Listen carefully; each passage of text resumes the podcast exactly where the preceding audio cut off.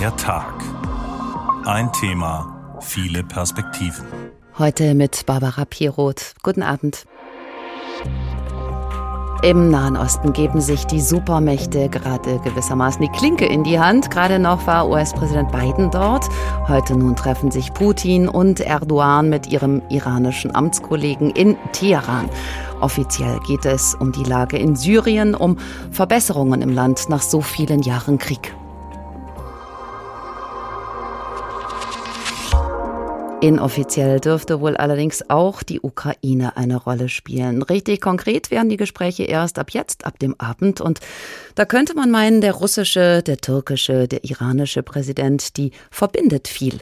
Zum Beispiel ihr antidemokratisches Gebaren. Sie alle lehnen Liberalismus entschieden ab als westlichen Irrweg, als westliche Dekadenz. Aber trotz aller Gemeinsamkeiten verfolgen die drei am Ende vor allen Dingen eines, ihre eigene Agenda. Das schauen wir uns an heute Abend im Tag unter dem Titel Syriengipfel in Teheran. Despoten unter sich, was wollen sie und wer leidet darunter? Den Beginn macht Uwe Lüb, der über die heutige Gipfelagenda berichtet. Treffen der Präsidenten der Anrainerstaaten des Kaspischen Meeres vor drei Wochen in Turkmenistan. Die Kameras sind auf die Präsidenten Russlands und des Irans Putin und Raisi gerichtet. Über Gesprächsinhalte wird allerdings wenig bekannt. Bei ihrem weiteren Treffen heute in Teheran ist auch der Präsident der Türkei Erdogan dabei. Die drei sind im sogenannten Astana-Format für eine Lösung in Syrien verbunden. Dessen Außenminister Megdad nimmt heute angeblich auch teil. Doch in Sachen Syrien wird sich nichts tun, sagt der Experte für internationale Beziehungen Aydin Selcan im regierungskritischen türkischen Internetsender Mediascope voraus. Die Ankündigung des Treffens kam aus Moskau und riecht nach Werbung für Putin, der gerade international bedrängt und isoliert wird. Die Botschaft soll lauten, seht her, ich treffe mich mit dem Präsidenten der Türkei, der zweitgrößten Armee der NATO. Und das unter dem Astana Format, aus dem aber nichts Konkretes rauskommen wird. Erdogan indes dürfte es konkret um ein Jahr zu seiner geplanten Militäraktion in Nordsyrien gehen. Dort will er erneut die kurdische JPG bekämpfen, aus türkischer Sicht ein Ableger der terroristischen PKK. Der größte Teil Syriens untersteht Machthaber Assad. Er will wieder ganz Syrien beherrschen. Russland und der Iran unterstützen ihn, wobei Russland den syrischen Luftraum kontrolliert. Russland und der Iran nähern sich unabhängig von Syrien weiter an. Russland sucht wegen der Isolierung als Folge des Kriegs in der Ukraine neue Verbündete. Und für den Iran ist kein Ende der Sanktionen in Sicht, weil eine Neuauflage des Atomabkommens außer Reichweite scheint. Für eine engere Bindung des Landes an den Osten sprechen zudem Gerüchte, der Iran wolle Russland Drohnen liefern. Für Ali Bigdeli, einen iranischen Außenpolitikexperten, passt das zusammen. Die Frage des Verkaufs von Drohnen an Russland hat sich zu einem eigenständigen Thema entwickelt. Dies zeigt, dass sich der Iran vollständig dem Osten zuwendet und sich vom Westen abgrenzt. Technisch wäre der Iran wohl in der Lage, Russland Drohnen zu liefern, doch der Sprecher des iranischen Außenministeriums Kanani dementiert. Man wolle in der Ukraine eine diplomatische Lösung, sagt er. Zudem habe die technische Zusammenarbeit mit Russland schon lange vor dem Krieg begonnen. Das allerdings schließt Drohnenlieferungen nicht klar aus. Auch der Krieg in der Ukraine dürfte in Teheran zur Sprache kommen. Vergangene Woche haben sich Militärdelegationen aus Russland und der Ukraine in der Türkei grundlegend auf einen Getreidekorridor verständigt. Diese Woche sollen Einzelheiten besprochen werden, ein Thema sicher auch zwischen Erdogan und Putin. Für Raisi und Erdogan geht es zudem um bessere Beziehungen ihrer beiden Länder. Vor kurzem haben ihre Außenminister in Ankara vereinbart, die wirtschaftlichen Beziehungen zueinander zu vertiefen. Dagegen sagt auch Aydin Selcan vom kritischen türkischen Internetsender Mediascope nichts. Er stört sich aber am politischen Signal, das Erdogan mit seinem Besuch in Teheran in Zeiten großer wirtschaftlicher Probleme in der Türkei sende. Sich mit Putin in so eine Lage unter vier Augen zu treffen, okay, Diplomatie ist gut und miteinander reden sowieso, aber in einer solchen Zeit solche Bilder zu liefern, ist nicht gut für das Image der Türkei und eigentlich auch nicht nicht für das Präsident Erdogans. Greifen wir auf, was Uwe Lieb da gerade angerissen hat, zusammen mit Muriel Asseburg. Sie ist Politologin und Expertin für den Nahen Osten bei der Stiftung Wissenschaft und Politik. Guten Abend. Ja, guten Abend. Frau Asseburg, was ist das Ihrer Meinung nach für ein Treffen? Ist der Syrienkrieg nur offiziell vorgeschoben und eigentlich geht es um einen Waffendeal, Drohnen aus Teheran für Moskau, wie die Amerikaner mutmaßen? Nee, das scheint mir doch etwas verzerrt als Darstellung. Es geht schon in allererster Linie um Syrien, also um ein Gipfeltreffen im sogenannten Astana-Format, ähm, wo es relativ dringend ist, die Konfliktregelung also weniger eine Konfliktregelung, aber das Aufrechterhalten der Stabilisierung des Landes auf Basis von Einflusszonen und Waffenstillständen jetzt nochmal zu bekräftigen. Denn, das ist ja schon im Beitrag angeklungen, die Türkei hat angekündigt, dass sie einmal mehr im Norden äh, einmarschieren möchte. Und äh, das würde den Waffenstillstand vom März 2020 gefährden. Also das ist eine wichtige Dimension. Und darüber hinaus wird es aber auch bilaterale Treffen zwischen den Präsidenten des Iran, der Türkei und ähm, Russlands geben, um bilaterale Fragen anzusprechen. Diese Militäroffensive, die mögliche, die angekündigte der Türkei, die wird uns am Ende der Sendung nochmal beschäftigen. Schauen wir mal auf den Ort des Treffens. Man wundert sich schon ein bisschen darüber. Der Iran auf der Weltbühne seit Jahren ein Paria lädt ein. Warum ausgerechnet ist die iranische Hauptstadt Gastgeber?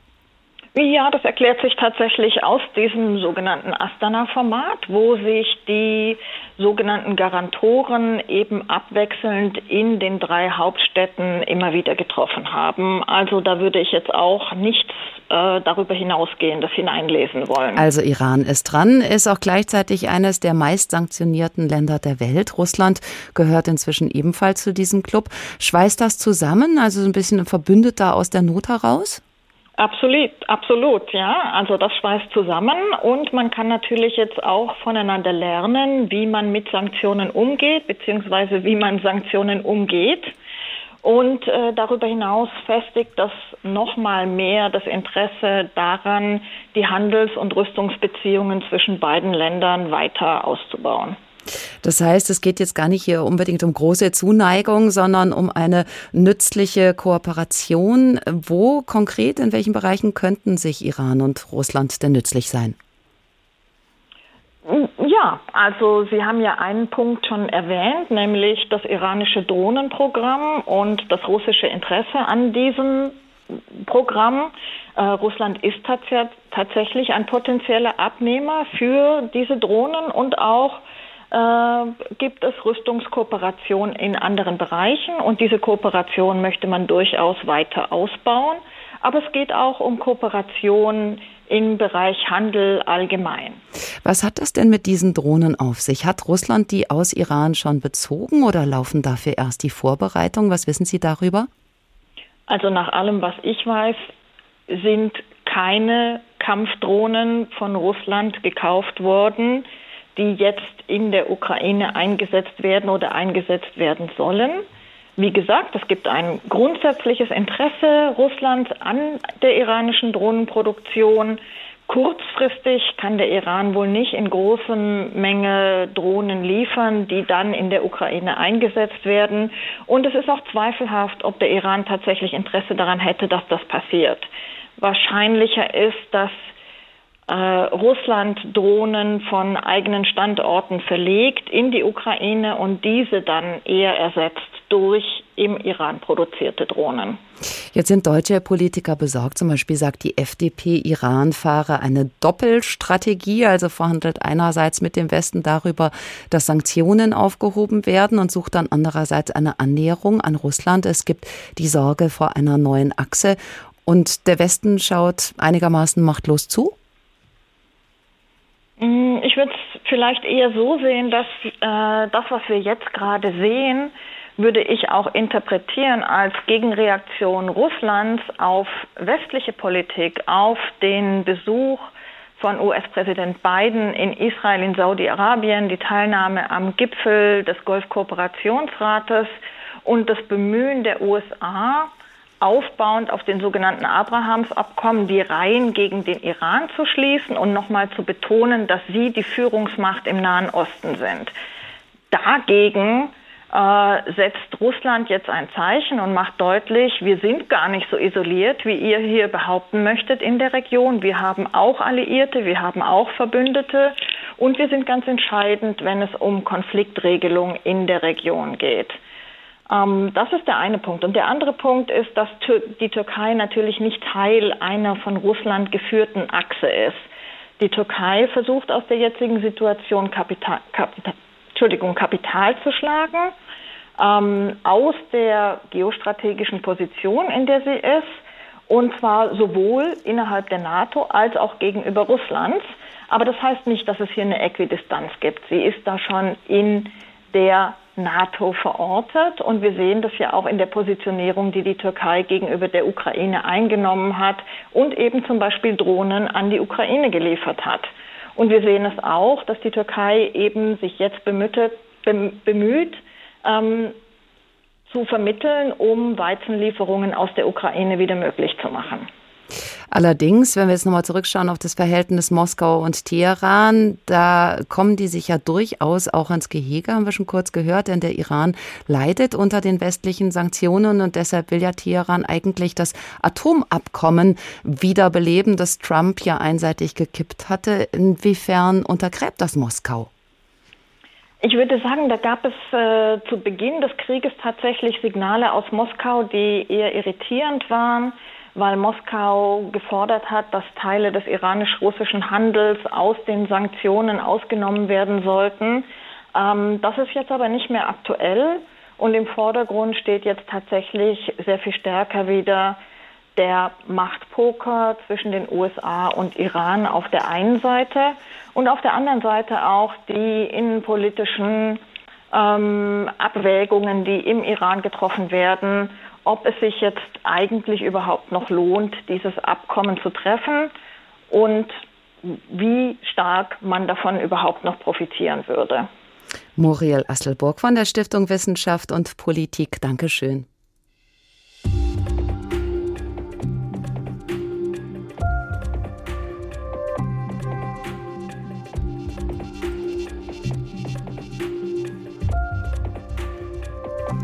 Sie hören den Tag heute mit der Überschrift Syrien-Gipfel in Teheran, Despoten unter sich. Wir fragen heute, was haben Putin, Erdogan und Raisi vor?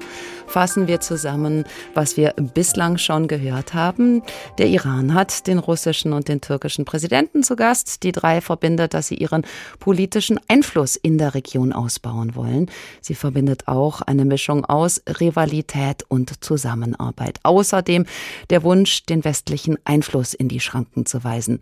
Besonders effektiv, so zynisch das klingen mag, ist es Russland in Syrien gelungen. Hier ist Moskau die Schutzmacht von Assad Assad seit sieben Jahren schon. Ab September 2015 greifen russische Kampfjets und Hubschrauber Städte und Dörfer unter Kontrolle der Aufständischen an. Offiziell sollen sie islamistische Terroristen bekämpfen, tatsächlich treffen sie die Bevölkerung. Putin will so die Niederlage Assads abwenden, dem die Kontrolle über weite Teile seines Landes entglitten ist. Für Russland ist es die Chance, im Nahen Osten Fuß zu fassen, die Schlagkraft der Streitkräfte zu testen. Davon jedenfalls ist der Militärexperte Joris van Bladeln überzeugt. Es war gewissermaßen eine erfolgreiche geopolitische Operation und es war ein Versuchslabor für das militärische Arsenal. 200 Waffensysteme lässt Putin testen. Präzisionsraketen, die von Schiffen abgefeuert werden, bunkerbrechende Waffen, Drohnen, Aufklärungstechnik. Mehr als 60 Prozent von Russlands Marinekorps, 90 Prozent der Luftwaffenpiloten sammeln bei dem Einsatz Erfahrung. Ein Training mit verheerenden Folgen. Getroffen wird die Infrastruktur des Landes, Kraftwerke, Stromnetze, die Wasserversorgung. Städte wie Aleppo werden in Schutt und Asche gebombt, eingekesselt, ausgehungert. Auch die international geächtete Streumunition kommt zum Einsatz. 23.000 Zivilisten sterben Beobachtern zufolge durch russische Luftschläge. Kriegsverbrechen, ähnlich wie denen in der Ukraine, sagt uns Diana Seemann von Amnesty International. Sie hat russische Angriffe in Syrien systematisch ausgewertet. Wir sehen im Augenblick definitiv viele Parallelen. In der Ukraine hat Amnesty International Angriffe der russischen Regierung auf Zivilisten und die Infrastruktur dokumentiert, den Einsatz von Streumunition, willkürliche, illegale Angriffe mit vielen Opfern. Das haben wir auch in Syrien wieder und immer wieder gesehen. Eine infame wie erfolgreiche Kriegsstrategie. Wenn Sie einmal die Moral über Bord werfen, ist es einfach, den Gegner zu zermürben. Aus Putins Sicht war die Strategie in Syrien erfolgreich. An Russland kommt niemand mehr vorbei im Nahen Osten. Nicht zuletzt auch wegen der Marinebasis in Tartus. Militärpräsenz an der Südflanke der NATO. Assad sitzt wieder fest im Sattel, wenn auch von Russlands Gnaden. Syrien ist nun ein russisches Protektorat. Das schlimmste Ergebnis dieses syrischen Krieges ist, dass niemand zur Rechenschaft gezogen wurde. Es geschah nichts auf der internationalen Ebene oder der des Sicherheitsrates, was Staaten wie Russland oder Syrien abschrecken würde, solche Verbrechen wieder zu begehen. Ali befürchtet das Schlimmste, wenn er aus Idlib auf den Krieg im fernen Europa schaut. Der Ukraine wird es so gehen wie Syrien, denn Russland kennt keine Gnade. Es ist ihnen egal, welche Menschen sie am Ende treffen. Wenn sie ein Ziel bombardieren wollen, dann hinterlassen sie verbrannte Erde. Einfach alles wird dem Erdboden gleichgemacht. Ein bitteres Fazit nach elf Jahren Krieg in Syrien. Ali aber hat die Hoffnung auf Gerechtigkeit in der Welt schon lange aufgegeben. Jahrelang ließ Putin seine Armee in Syrien für die Ukraine üben, so Daniel Hechler. Und die Bilder ändern sich ja tatsächlich. Russland greift auch in der Ukraine vor allen Dingen aus der Luft an und wieder, wie schon in Syrien, gezielt zivile Einrichtungen. Wir sehen am Ende nur noch Häusergerippe. Wir hören von eingeschlossenen Menschen wie im Theater von Mariupol. Viele Beobachter sprechen deshalb davon, der Syrienkrieg sei die Blaupause gewesen für den Angriffskrieg seit dem 24. Februar. Professor Johannes Krotzki war früher für die ARD Korrespondent im Studio Moskau. Heute ist er Honorarprofessor für Osteuropawissenschaften, Medien und Kultur an der Uni Bamberg. Guten Abend. Frau Pirot, einen schönen guten Abend. Herr Professor Grodzki, syrische Opfer werden von russischer Seite bewusst in Kauf genommen, wie auch im Krieg gegen die Ukraine. Ist das achtlos, weil Menschenleben in den Augen des russischen Militärs keinen Wert an sich besitzen? Oder ist es im Gegenteil sogar strategisch eingesetzt von Russland, um die Bevölkerung zu demoralisieren? Ich denke eher letzteres. Putin ist ein sehr zynischer Machtmensch, äh, für den das einzelne Menschenleben erst dann zielt, wenn es in seinem Machtbereich eine Rolle spielt. Ähm, es ist erstaunlich, das Vorgehen in Syrien ist ja unter anderem verantwortet worden bei den großen Bombardierungen in Aleppo von einem General Alexander Dvornikow. Und den hat er ja bis jetzt, bis vor kurzem dann dieselbe Taktik auch im äh, Ukraine-Krieg durchführen lassen, bis er jetzt gerade abgelöst wurde. Vor ganz wenigen Tagen war das ja erst. Äh, und das zeigt eben auch, dass äh, tatsächlich er von dem Syrienkrieg direkt etwas taktisch übertragen hat auf den Ukraine-Krieg. Allerdings wird das für den Kreml schwierig, an beiden Fronten zugleich zu sein. Was will Putin überhaupt noch in Syrien? Also ich glaube, Putin schließt dann etwas an, was in den meisten Beiträgen zu kurz kommt, weil wir immer nur die letzten 15 Jahre sehen. Putin denkt immer noch, wie die alte Sowjetunion gehandelt hat. Und wir dürfen nicht vergessen, die Sowjetunion hat 1980 den Freundschaftsvertrag mit Syrien abgeschlossen, war mit Aufbauhilfe, aber vor allen Dingen auch mit militärischer Hilfe dort, hatte schon vorher mit Waffenlieferungen begonnen. Und für Putin ist Syrien eben genauso wie die Ukraine ein ganz wichtiger strategischer Stützpunkt Richtung Westen, nämlich Syrien als Zugang zum Mittelmeer, die Ukraine als äh, Zugang zum Schwarzen Meer, und zwar die gesamte ukrainische Küste, die ja gerne erobern will, um halt eben in diesen beiden Meeren das Sagen zu haben. Gerade hieß es in dem Beitrag, seit dem Krieg in Syrien komme niemand im Nahen Osten mehr an Russland vorbei. Auch Saudi-Arabien zum Beispiel und die Golfemirate sind ja nicht mehr unbedingt so ganz zuverlässige Verbündete des Westens. Wie hat Russland das geschafft?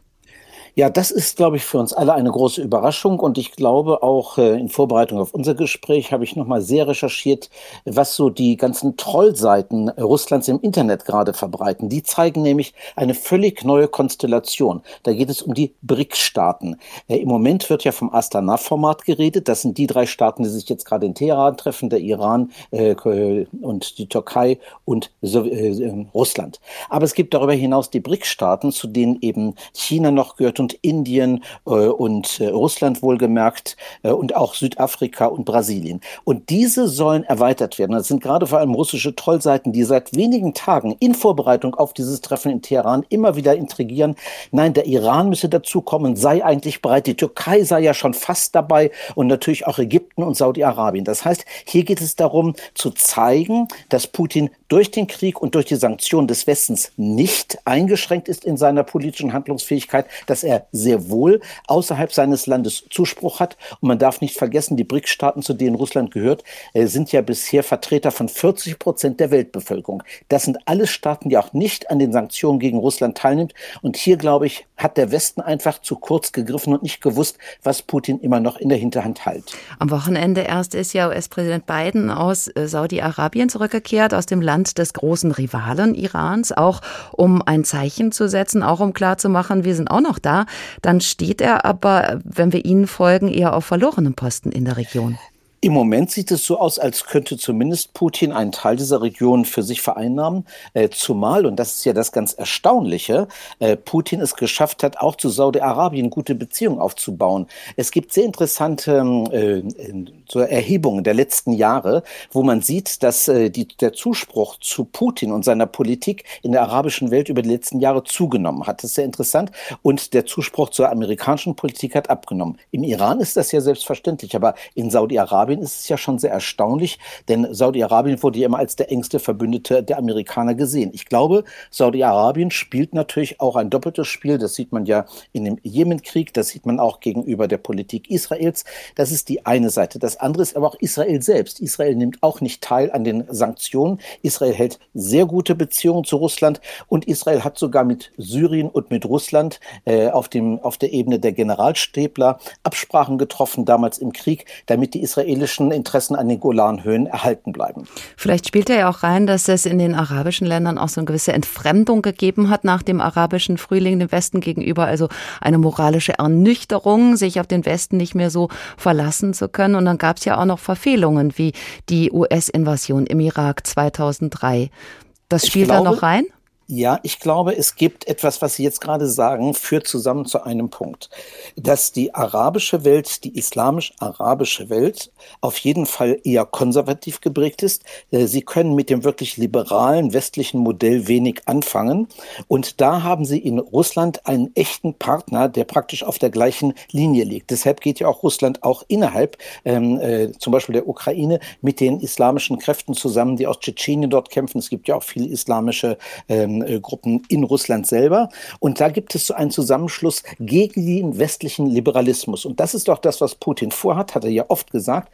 Er will eine neue Weltordnung, die auf keinen Fall mehr auf der Basis des westlichen Liberalismus basiert, weil der versagt hat. Und in diese Richtung, glaube ich, verschafft er, schafft er es sich, diese Leute auch im Nahen Osten auf seine Seite zu ziehen. Also eine stark anti-westliche Haltung, anti-Vogue äh, kommt auch beim arabischen Publikum an. Ist das aus der Zeit, aus dem Moment geboren oder denken Sie, das hält immer weiter an, auch wenn Russland zum Beispiel wirtschaftlich schlechter dasteht, zum Beispiel nach einem langen Krieg in der Ukraine? Also ich glaube, äh, dass Russland im Moment in diesem Ukraine-Krieg äh, von vielen als doch die starke Kraft angesehen wird, egal wie viel wir dort hineinpumpen werden an militärischer äh, Kraft. Ähm, Russland ist halt einfach der größere Staat, hat auch die größere Armee und hat auch das längere Durchhaltevermögen. Es sei denn, es geht wie bei Stalin in dem Finnlandkrieg, Russland-Sowjetunion-Finnlandkrieg, dass sie doch dann irgendwie einknicken. Ähm, ich befürchte aber, dass für Putin das sogar gut ist, diesen Krieg über längere Zeit am Leben zu halten. Am Schluss wird es so etwas werden wie eine bosnische Regelung, dass die eroberten Gebiete letztlich doch Russland zugesprochen bekommen wird. Das ist alles sehr traurig, wenn man das so sieht. Aber die reine Machtpolitik ist so, dass aus eigener Kraft die Ukraine wahrscheinlich nicht die besetzten Gebiete wirklich zurückerobern kann und die NATO wird nicht dort eingreifen. Das weiß Russland und das wissen auch die Verbündeten Russlands. Das weiß auch China. China wiederum, das sollte man nicht unterschätzen, hat aber ein anderes Interesse. China baut an seiner Seidenstraße durch die, äh, äh durch die zentralasiatische Welt und ist interessiert, dass die Ukraine als Seidenstraßenweg, als Handelsweg wieder frei ist. Und deshalb wollen sie dort auch einen Friedensschluss. Aber es ist alles sehr verwoben und wir müssen im Moment feststellen, dass Putin Zuspruch hat im eigenen Land, soll man nicht unterschätzen. Die Zustimmung ist extrem hoch, wenn man sich die Dinge anguckt, die dort erforscht werden, auch von möglichst unabhängigen Kräften. Und er hat eben in dieser Welt der BRIC-Staaten, in dem Astana-Format, also auch in der Türkei und in der arabischen Welt auch viel Zuspruch. Er ist eben nicht der isolierte Diktator, wie ihn der Westen gerne haben möchte. Also die Achse wird weiter gespannt. Der Russlandkenner Professor Johannes Krotzki von der Uni Bamberg, haben Sie vielen Dank.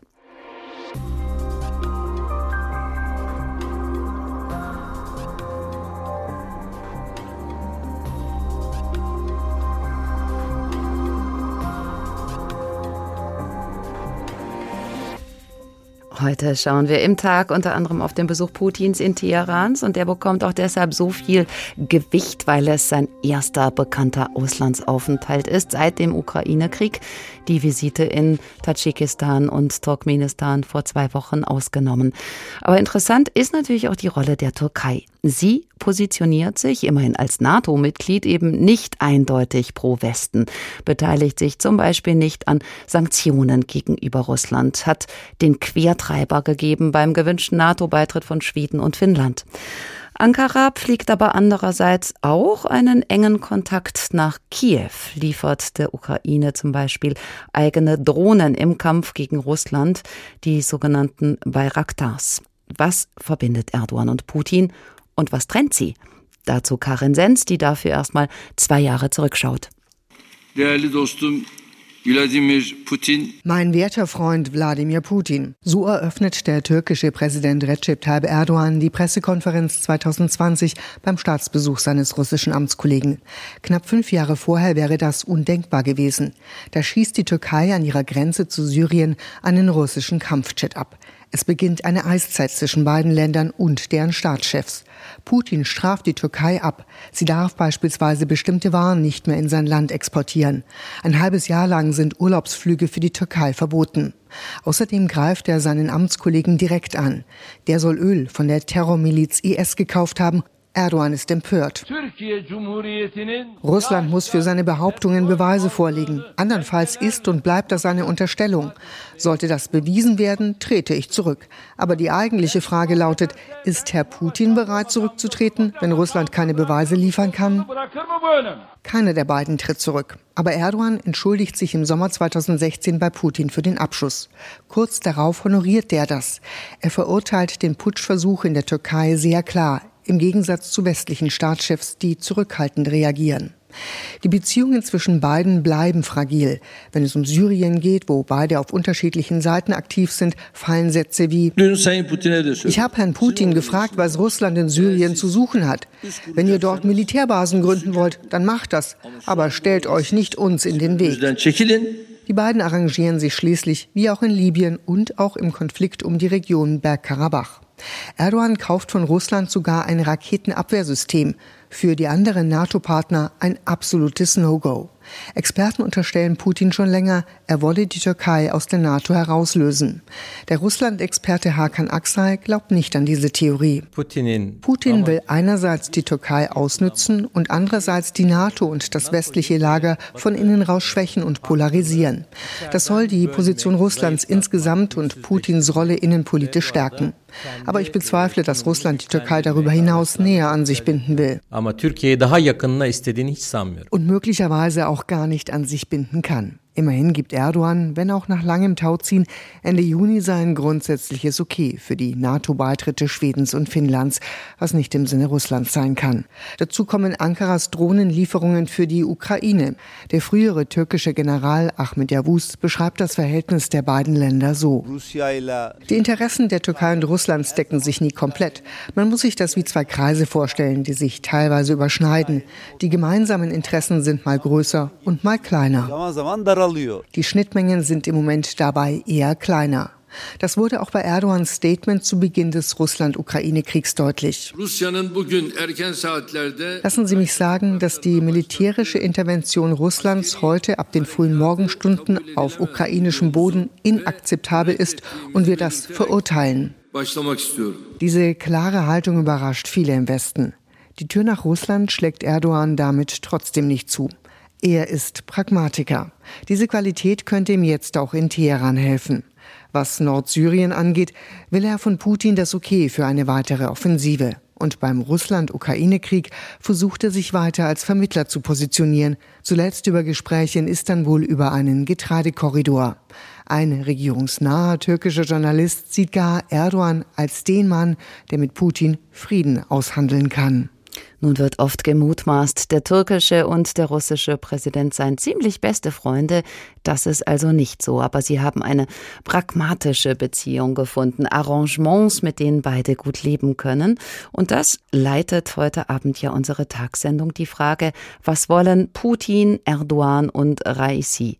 Um das zu verstehen, ihren Antrieb, ihre Motivation, müssen wir vielleicht nochmal genauer schauen auf ihren Typus.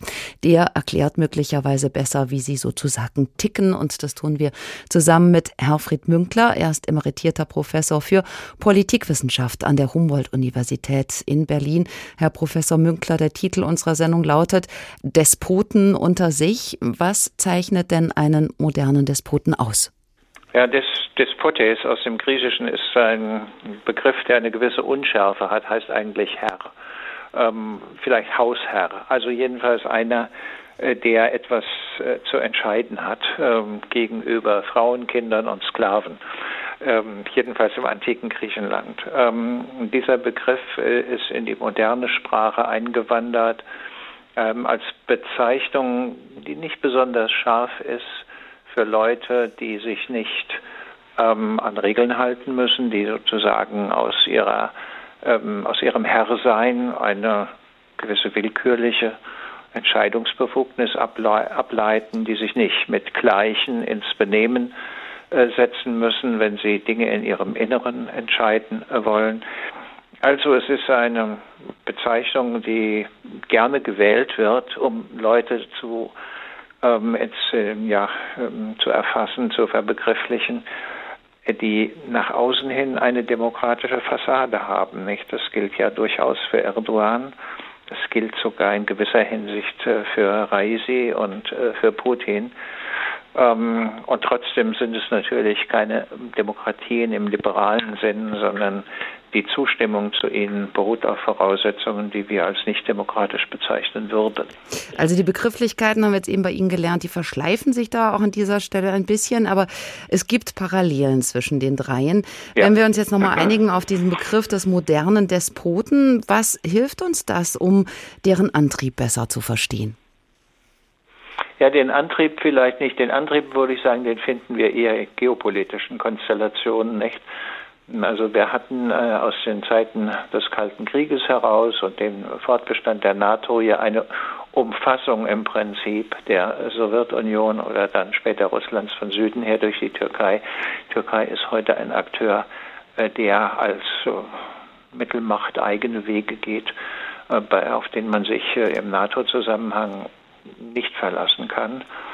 Und ähm, sozusagen hier findet ein Koalitionswechsel äh, statt. Der äh, isolierte Iran findet Anschluss an Russland und die Türkei. Die Türkei und Russland können sich verständigen über mh, mm, ja, Interessengebiete, Einflusszonen äh, betreffs Syrien und äh, des Schwarzen Meeres, ähm, aber auch äh, in der Frage Kaukasus nicht. Äh, die Russen als Absicherer Armeniens, die Türken als Absicherer Aserbaidschans und derlei mehr. Ähm, und ähm, die können sich natürlich wunderbar verständigen, weil die dann kein Parlament haben, das schwierig ist und das möglicherweise etwas ratifizieren müsste, sondern ähm, aus eigener Kraftbefindlichkeit und äh, sicherlich auch in der Möglichkeit, da jetzt äh, heimlich oder unheimlich Karten zu zeichnen und zu sagen, okay, das ist dein Bereich und das ist mein Bereich, haben sie natürlich ähm, eine relativ hohe Entscheidungsbefugnis, ähm, miteinander umzugehen und äh, ja, Karten neu zu zeichnen, Einflussgebiete zu schaffen und derlei mehr. Und da schaut der Westen ein bisschen erstaunt zu, bei dem alles halt sehr viel komplizierter läuft, auch im Gegenhandeln gegen diese Akteure. Nun hatten viele, weil Sie den Westen ansprechen, im Westen ja geglaubt, dass jemand wie zum Beispiel Trump, um jetzt nochmal einen anderen Namen aus der Kategorie ja. ins Spiel zu bringen, sich gar nicht so lange halten kann. Jetzt steht er aber schon wieder in den Startlöchern für eine zweite Amtszeit. Sind Autokraten oder Antidemokraten also widerstandsfähiger, als man dachte oder hoffte? Ja, jedenfalls, äh, wenn man geglaubt hat, die Zeit dieser Leute sei definitiv vorbei und äh, deren große Zeit im 20. Jahrhundert waren ja die 1920er, 1930er Jahre mit ein paar Ausläufern bis äh, in die 50er, 60er Jahre hinein. Also was weiß ich, Franco in Spanien oder Salazar in Portugal. Ähm, und dann hat man geglaubt, ja, das haben wir gewissermaßen historisch hinter uns. Das ist eine versiegelte Zeit, die wird nie wiederkehren. Wenn man das geglaubt hat, hat man sich getäuscht. Ich denke, sozusagen, man muss davon ausgehen, dass die Versuchung, sich solchen Autokraten ja im weiteren Sinne ähm, anzudehnen, auf sie zu verlassen, immer da ist und ein äh, permanenter Begleiter äh, des äh, liberalen Rechtsstaats und der Demokratie darstellt. Insofern die ein Angebot machen, Leute, wir kümmern um euch, äh, uns um euch und ihr, ihr müsst bestimmte Sorgen und Lasten nicht auf euch nehmen. Also, wenn Sie so wollen, so ein gewisser patriarchaler äh, Gestus, der dabei eine Rolle spielt. Und in der Tat, äh, Etienne de la Boétie hat das schon im 16. Jahrhundert äh, gesagt, es gibt eine Neigung zu freiwilliger Knechtschaft ähm, auch in Demokratien. Aber warum gerade jetzt? Denn jetzt sind ja. die ja überall auf der Welt auf einmal wieder da. Bolsonaro ja. in Brasilien, Linkspopulisten in Lateinamerika, Xi in China, Orban in Ungarn. Warum haben die jetzt gerade in unserer Gegenwart so einen Auftrieb? Ja gut, also erstens kann man natürlich sagen, das hat etwas mit der, unserer Art zu beobachten und hinzuschauen ähm, äh, zu tun ähm, und zuzurechnen. Und andererseits ist es wohl auch so, wenn eine Zeit lang deren verhängnisvolles Wirken nicht vor aller Augen sich abgespielt hat und man gewissermaßen auf einer Welle der Demokratisierung geritten ist, deren Ende dann plötzlich auch die anstrengende Seite der Demokratie äh, sichtbar wird, dann kommt der Wunsch wieder zu solchen Figuren, eine Mischung gewissermaßen aus populistischer Ungehobeltheit und patriarchaler Fürsorge, ähm, also ich würde da eher von Wellenbewegungen sagen. Und jetzt sind wir zurzeit mal wieder auf dem Kamm äh, einer Welle des Autokratischen. Was bedeutet das nun für Demokratien? Sie sagen und Sie schreiben, die müssen sich erneuern. Wie können die sich denn behaupten? Ja, in letzten, ähm, letzter Hinsicht im Sinne der Stärkung von bürgerschaftlicher politischer Urteilskraft und auch der Bereitschaft, äh, sich zu engagieren. Also sozusagen die Mühen von Zeit äh, und letzten Endes auch Geld auf sich zu nehmen, um an der Politik zu partizipieren, sich kundig zu machen, sich einzubringen ähm, und derlei mehr, nicht? Und äh, wenn einem das zu viel wird und es vielen zu viel wird und sie sich aus der Politik zurückziehen, dann machen sie das Feld frei für solche ähm, autoritäre Figuren für, sagen wir mal, die Berlusconis, der ja sozusagen der Vorreiter äh, dieser äh, Kohorte gewesen ist. Jetzt sind ähm, Kompromisse ähm, aber sehr langwierig, sehr mühsam. Sie haben auch selber gesagt, in Autokratien oder Antidemokratien geht das irgendwie alles viel schneller. Parlament genau. muss auch gar nicht einbezogen werden. Vielleicht ja. fehlt uns aber auch so die eigene, ich sag mal, sexy Erzählung, also das Narrativ, das mitreißt in Demokratien. Ja, das mag sein, nicht? Es äh, gab ja lange die Vorstellung, dass ähm, Demokratie, wenn sie überhaupt erstmal eingeführt sei, äh, gewissermaßen ein Selbstläufer ist und man ähm, gar nicht für sie werben muss, weil sie ja doch einfach so gut ist und jeder da seine Interessen einbringen kann. Aber wie Sie schon gesagt haben, unterschiedliche Leute haben unterschiedliche Interessen und in Demokratien muss man dann Kompromisse finden und das ist zeitintensiv und anstrengend und äh, vieles andere mehr. Ähm, und ähm, dessen kann man auch überdrüssig werden. Nicht? Und das heißt jetzt auch zunächst mal gar nicht, dass die Leute sagen, ach, wir wollen doch mal wieder einen Autokraten haben, weil das so sexy ist, mhm. sondern sich eher aus der Politik zurückziehen und ja, die da oben machen ja doch sowieso, was sie wollen, ähm, sodass also gewissermaßen der Raum freigegeben wird. Demokratie ist in diesem Sinne eine permanente Anstrengung, ein Wollen äh, und ein Bereitsein für Teilhabe äh, und für, ja, ich möchte fast sagen, Investitionen äh, in die eigene Politik, äh, in das Regelsystem und die Wertestruktur. Ähm, und wenn das erodiert, diese Bereitschaft, dann schlägt immer wieder die Stunde von Autokraten. Der Politikwissenschaftler Professor Herfried Münkler, haben Sie vielen Dank. Hier ist die Sendung Der Tag. Heute schauen wir auf den Dreiergipfel in Teheran zu Syrien. Die Vereinten Nationen schätzen, dass seit 2011 bislang 350.000 syrische Zivilistinnen und Zivilisten ihr Leben verloren haben. Was damals als Bürgerkrieg begann, hat zu einem verheerenden Krieg geführt, zu einer immensen Flüchtlingsbewegung, wobei alleine in der Türkei 3,7 Millionen syrische Flüchtlinge leben. Und das führt zu Unruhe, zu rassistischen Übergriffen auf Syrer. Denn viele türkische Bürger machen sie für die anhaltende Wirtschaftskrise, für die Lira-Krise verantwortlich. Geschäfte von Syrern wurden geplündert, es kam zu Massenschlägereien. Über deren Situation Uwe Lüb. Jeder Ort ist schöner als das. Syrien, sagt die 68 Jahre alte Hanan. Sie sitzt in einem kahlen Besprechungsraum einer Istanbuler Nichtregierungsorganisation, die sich vor allem um geflüchtete Frauen kümmert. Nach Syrien möchte Hanan nie wieder zurück. Da herrschen Angst und Schrecken. Man lebt immer in Anspannung. Sie können dich jederzeit abholen und ins Gefängnis stecken, ohne Anschuldigung willkürlich. Nasra 45 erzählt Ähnliches. Sie kommt aus Daraya, einem Vorort von Damaskus und früher eine Rebellenstadt. Immer wieder muss Nasra zu Verhören ins Gefängnis, hört dort die Schreie gefolterter Männer, erzählt sie. Sie versteht nicht, was man von ihr will. Ihr Mann sei herzkrank, habe nie eine Waffe in die Hand genommen. Aber sie haben fast die ganze Familie meines Mannes festgenommen und so auch mich. Schließlich kann sie fliehen. Fünf Jahre ist das her. Zurück nach Syrien kommt für sie nicht in Frage.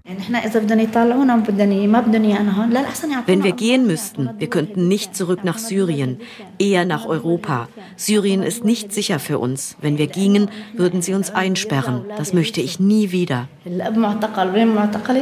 In der Türkei geht es ihnen besser, erzählen die Frauen. Von negativer Stimmung gegen sie berichten sie nicht. Aber die gibt es, meint Mohammed Akhtar. Er ist Leiter einer Art Dachverband syrischer Organisationen in der Türkei. Syrer werden gerade wieder verstärkt angefeindet, so Akhtar im Interview mit dem ARD-Hörfunkstudio Istanbul. Ja, wir sehen das ganz deutlich. Leider war es 2019 genauso.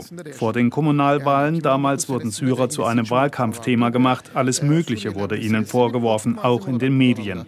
Nach den Wahlen in den Jahren 2020 und 2021 hatten wir keine Probleme. Alle Diskussionen waren im Handumdrehen beendet.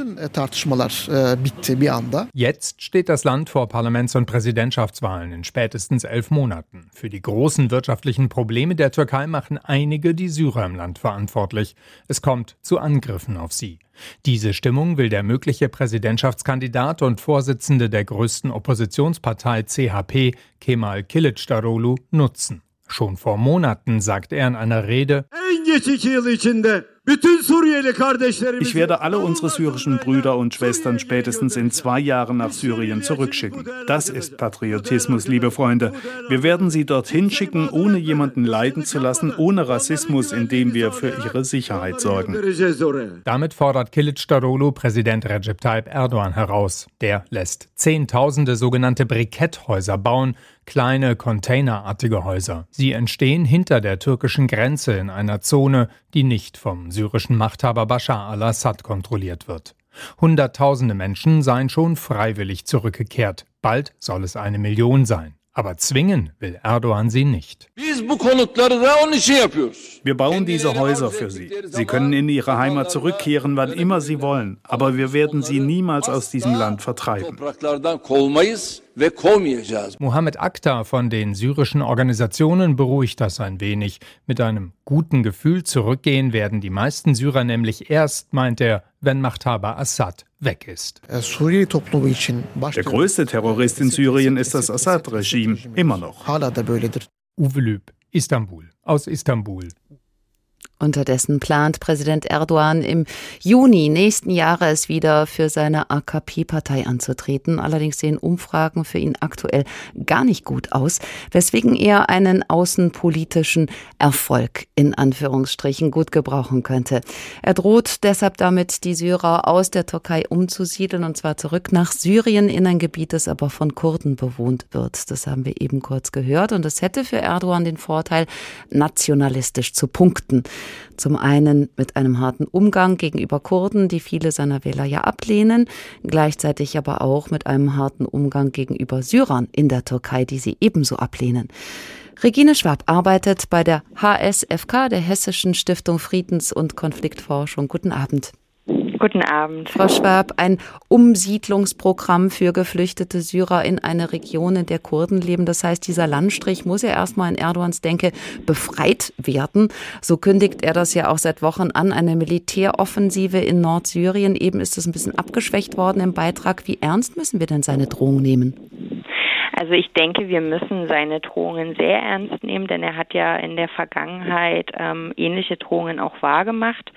Also wenn jetzt die Militärintervention tatsächlich stattfindet in ähm, Nordsyrien, dann wäre das eben die vierte ähm, die sich gegen die mehrheitlich kurdischen Kräfte der syrischen demokratischen äh, Kräfte richten würde. Und es würde eben das Leid der Menschen, wie ja auch schon jetzt verschiedentlich angesprochen wurde, und die Unsicherheit und das Chaos noch verstärken. Es würde wieder Vertriebene geben. Natürlich es sind schon mehr als 100.000 Menschen vertrieben worden durch vergangene Operationen. Das würde natürlich die ganze Lage dort noch komplexer machen. Ich möchte aber kurz sagen, dass es jetzt zumindest bei der aktuellen äh, Militärintervention, die ja im Raum steht, nicht um Kurdengebiete an sich geht, sondern um ähm, ja Orte, ähm, die eben ähm, ja einfach gemischt sind, also wo die Bevölkerung gemischt ist wo aber auch natürlich Kurden leben. Das heißt, die Türkei möchte einen Korridor schaffen. Erdogan selbst bezeichnet das als Sicherheitszone. Wie haben wir uns diese vorzustellen? Also im Grunde ähm, anhand der äh, ja, sogenannten Sicherheitszonen, die jetzt schon ähm, existieren, muss man sich das tatsächlich so vorstellen, dass das eine Erweiterung des türkischen Staatsgebietes ist. Also da gibt es eben Unternehmen und ähm, Institutionen äh, aus der Türkei, die Infrastruktur ist aus der Türkei. Ähm, es wurde schon 2016 wurden die ersten ähm, türkischen Postfilialen eröffnet dort, die auch als Bank fungieren. Äh, seit 2020 ist die äh, türkische Lira da im Umlauf. Es gibt ähm, mindestens einen Zweig einer türkischen Universität, es werden türkische Produkte verkauft und eben auch die, der ganze Elektrizitäts- und Telekommunikationssektor wird eben auch ähm, hauptsächlich durch türkische Unternehmen betrieben. Und ja, diesen türkischen Einfluss sehen wir auch in anderen Bereichen, äh, Militär und Sicherheit und aber eben auch in der lokalen Verwaltung. Bei einer solchen äh, Militäroffensive der Türkei in Syrien müsste Erdogan Sanktionen des Westens allerdings wahrscheinlich nicht befürchten befürchten. Kann er sich das gewissermaßen erlauben, weil er für den Westen gerade so wichtig ist, also aus der Gunst der Stunde heraus und im Schatten des Kriegs in der Ukraine?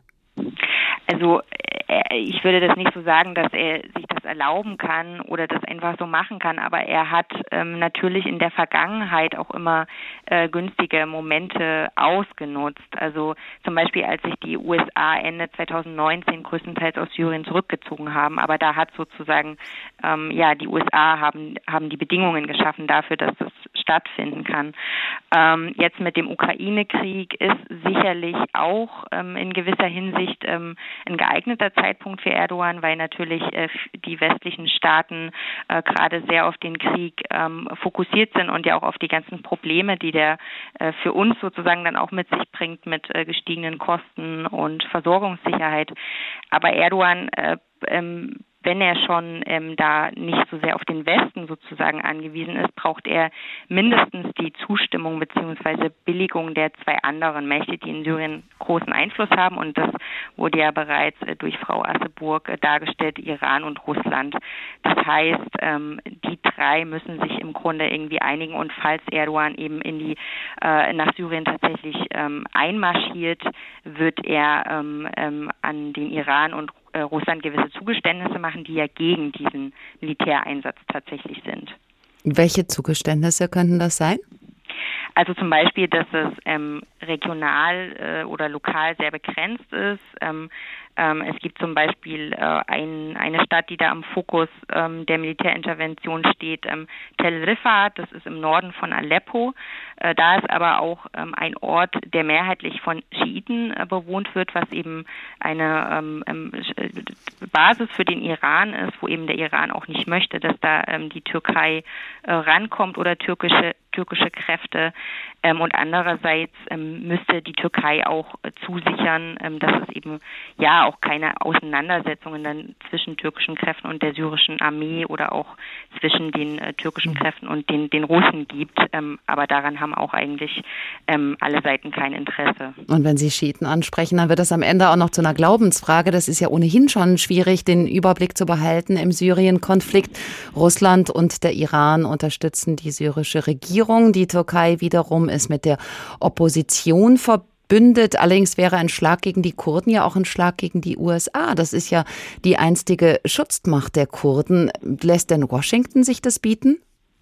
Also die USA haben sich schon ganz klar äh, gegen diese Militärintervention ausgesprochen und haben eben auch wie andere ähm, sehr deutlich gesagt, dass es nur weitere Instabilität und Unsicherheit bringt, dass die humanitäre Lage sich verschlechtern würde und eben auch, dass die Bedrohung durch den IS wieder zunehmen würde, der ja dabei ist, auch dieses ganze Chaos auszunutzen und sich dazu rekonstituieren. Ähm, allerdings muss man eben äh, sagen, dass ähm, 2019 ja die Kurden schon mal ähm, ja äh, von den USA sozusagen im Stich gelassen wurden, als Trump Ende 2019 eben viele Truppen ähm, aus Nordostsyrien abgezogen hat. Ähm, und damit ja auch den Weg für die damalige türkische Militärintervention freigemacht hat. Also in Biden ist, ist nicht Trump und in Biden verurteilt das klar.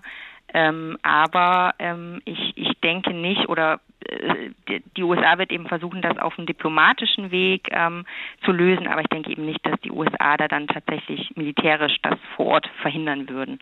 Syrien ist bitterarm, zerstört, Millionen Menschen dort sind bedürftig. Wenn jetzt die Türkei tatsächlich einmarschieren sollte, bedeutet das für Syrien wieder eine neue Front? Das heißt, der Krieg wird unendlich verlängert? Also er wird auf alle Fälle wieder verkompliziert in diesem, ja, es ist dann ein begrenztes Gebiet, aber in diesem Gebiet werden natürlich dann wieder die Dynamiken vollkommen durcheinandergewürfelt. Es stehen sich ja jetzt schon sehr viele Akteure da gegenüber Russland, die syrische Regierung, ähm, die kurdischen Kräfte, dann die eben auch von der Türkei unterstützten äh, syrischen ähm, Rebellengruppen. Ähm, äh, genau, und der Krieg wird dadurch eben verkompliziert und ähm, es ist eben leider nicht zu rechnen damit, dass ähm, der Krieg ähm, in der nächsten Zeit äh, gelöst wird. Also es wird sicherlich auch zu einer Verlängerung des Krieges beitragen. Regine Schwab von der Stiftung, von der Hessischen Stiftung Friedens- und Konfliktforschung, haben Sie vielen Dank. Das war der Tag. Ein Thema, viele Perspektiven. Heute zur Frage Syrien-Gipfel in Teheran, Despoten unter sich. Was wollen sie und wer leidet darunter? Wir haben auf die Motivation der Akteure geschaut, auf alte und neue Seilschaften, sich widerstrebende Interessen und Machtverschiebungen, auf Signale im Nahen Osten, um zu zeigen, wir sind hier. Sie können unseren Podcast in der ARD Audiothek nachhören, bei Apple oder anderen Podcast-Plattformen. Und wenn Sie wissen möchten, was der Tag morgen vorhat, abonnieren Sie gerne unseren Newsletter und zwar entweder auf hr2.de oder auf hrinforadio.de. Dort gibt's dann auch ein Kontaktformular, über das Sie uns schreiben können. Und wir freuen uns tatsächlich auf Reaktionen, Meinungen oder einfach über Ihre Post. Mein Name ist Barbara Piroth.